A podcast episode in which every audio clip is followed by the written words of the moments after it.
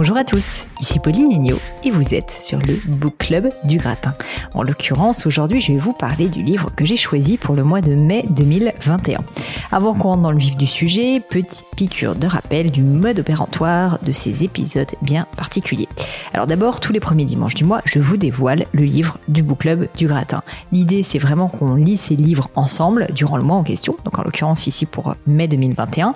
Bien sûr, assurez-vous, je ne vous taperai pas sur les doigts si vous faites pas ça en même temps que nous.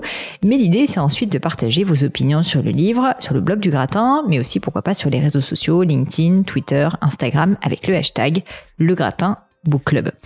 Si vous voulez participer à ce Book Club, commandez le livre, lisez-le, et puis ensuite, voilà, faites, euh, faites-moi signe, et puis dites-moi ce que vous en avez pensé. Comme ça, on va se rassembler autour d'une thématique qui nous plaît tous ici sur le Book Club, c'est-à-dire la lecture.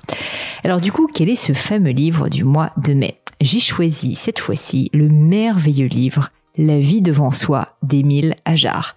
D'abord, laissez-moi vous raconter l'histoire complètement loufoque de ce livre et de sa parution. La vie devant soi a été publiée par l'auteur Émile Ajar, complètement inconnu de la critique littéraire à l'époque. Pourtant, devant la beauté du texte, l'intelligentsia française décide de décerner à l'œuvre le fameux prix Goncourt, très célèbre, une consécration si vous voulez pour tout auteur français. Émile Ajar, à l'époque, était complètement mystérieux et ne faisait quasiment aucune apparition publique. Donc vraiment, il y avait tout un mystère autour de ce livre et de cette personne. Et c'est en 1980 que la supercherie, si je puis dire, est révélée à la mort de Romain Gary, le monde entier, et notamment le jury du prix Goncourt, découvre qu'Émile Ajar n'est autre que Romain Gary et que celui-ci a pris ce pseudonyme à un moment où il était très critiqué d'ailleurs pour se libérer de son propre personnage devenu un peu encombrant et retrouver une certaine liberté d'expression. Aussi, on peut penser qu'il a fait ça pour faire un petit pied de nez à l'establishment littéraire français et contourner le système du Goncourt qui normalement n'autorise à un auteur à ne remporter ce prix qu'une seule fois dans sa vie. Cerise sur le gâteau, un journaliste, et c'est quand même assez drôle à l'époque et ironique, du magazine Lire, ira même jusqu'à tacler Romain Gary en disant Ajar, c'est quand même un autre talent sous-entendu que Romain Gary. Donc il l'avait quand même, euh, il l'avait quand même dans le baba puisqu'il s'est bien trompé.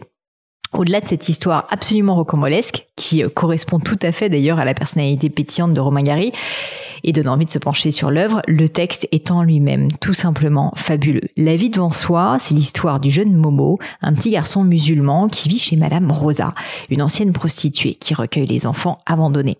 Le petit garçon donc nous raconte sa vie entre les rires et les larmes, et le prisme de l'enfant, sa naïveté, mais aussi sa profondeur en font un roman d'une grande poésie, vous verrez.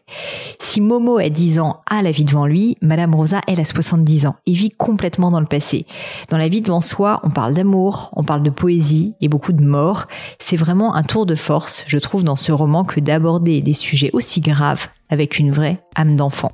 Une lecture qui, je suis sûre, vous fera réfléchir et peut-être aussi va vous émouvoir. Ça a été le cas pour moi en tout cas. Mais je ne vous en dis pas plus et laisse place au livre du mois de mai.